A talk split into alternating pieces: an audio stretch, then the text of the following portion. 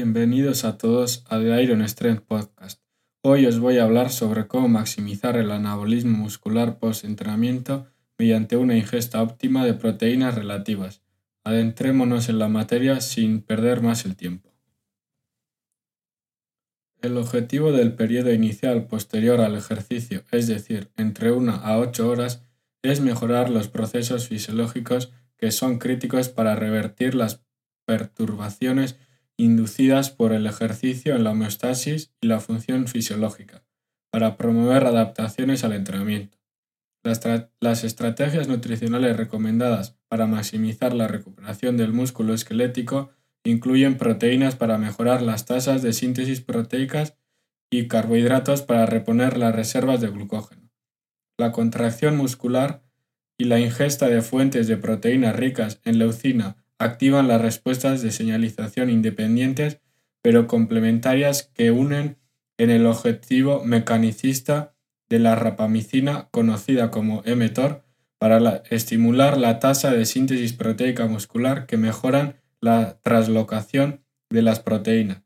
Se ha demostrado que la coingestión de 20-25 gramos de proteínas de alta calidad poco después del ejercicio repetida cada cuatro horas aproximadamente, maximiza el anabolismo en el músculo esquelético. El entorno cultural que rodea algunos deportes a menudo implica la ingesta de grandes cantidades de alcohol después del entrenamiento y la competición, y los atletas en varios deportes de equipo están particularmente en riesgo de prácticas de consumo obsesivo de alcohol. De hecho, varios estudios han informado que los atletas son más propensos que la población en general a beber alcohol en exceso, y una gran proporción, entre el 50 y el 65%, consume ingestas por encima de un umbral clasificado como consumo peligroso. Es probable que los resultados del consumo excesivo de alcohol después del ejercicio incluyan el efecto directo del alcohol en los procesos fisiológicos, así como el efecto indirecto en la recuperación del atleta debido a no comer o descansar adecuadamente como resultados de la intoxicación. Aunque el consumo concurrente de carbohidratos puede compensar parcialmente los efectos nocivos de la ingesta de alcohol en la resíntesis de glucógeno posterior al ejercicio. Se desconoce el efecto del consumo de alcohol en la síntesis de proteínas musculares. Se realizó un estudio con ocho sujetos físicamente activos para ver cómo afectaba el consumo de alcohol en la síntesis proteica muscular post-entrenamiento y en distintos factores relacionados con el entrenamiento. Las pruebas se realizaron con una diferencia de dos semanas entre ellas, para priorizar la recuperación completa de los participantes. A todos los sujetos se les dijo que no realizaran ejercicio intenso 48 horas antes de realizar la prueba, y también se les pautó la ingesta de alimentos durante las 24 horas que rodeaban la prueba tanto las 24 horas antes como las 24 posteriores. Se les midió la cantidad de alcohol en sangre, la concentración de glucosa, la concentración de aminoácidos en plasma, la señalización celular y los parámetros de la síntesis proteica.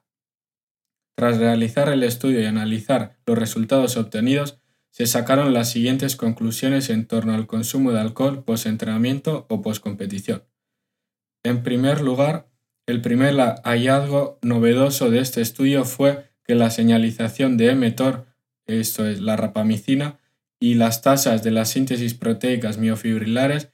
después del entrenamiento concurrente en el ejercicio aeróbico continuo e intermitente de alta intensidad diseñado para imitar el perfil metabólico de muchos deportes de equipo, se vieron perjudicados durante el inicio, esto es las primeras ocho horas, fase de recuperación por la ingesta de grandes cantidades de alcohol. Estos resultados fueron más evidentes, un 37% de reducción en las tasas de síntesis proteica muscular cuando se consumió alcohol en ausencia de ingesta de proteínas después del ejercicio, como es probable que ocurra cuando la intoxicación reduce el cumplimiento por parte del atleta de prácticas de recuperación sólidas. Sin embargo, un segundo hallazgo fue que incluso cuando la proteína se consumía en cantidades que se demostraron ser óptimamente efectivas para estimular la síntesis proteica muscular durante la recuperación posterior al ejercicio, la ingesta de alcohol redujo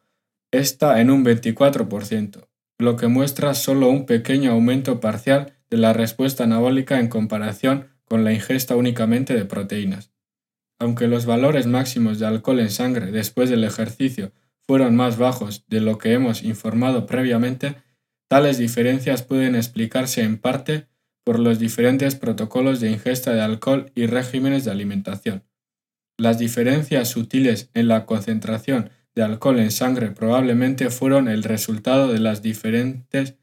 composiciones de macronutrientes consumidas y la aminoacidemia en, en un grupo que solo consumía proteínas y un grupo que consumía alcohol y proteínas siendo similar y significativamente diferente al observado con el grupo que ingería alcohol y carbohidratos únicamente. A pesar de que el alcohol tiene poco efecto sobre los perfiles de aminoácidos en sangre, la tasa sintética fraccional de la síntesis proteica miofibrilar, este término lo citaremos con las letras FSR de ahora en adelante, fue significativamente diferente entre los distintos grupos.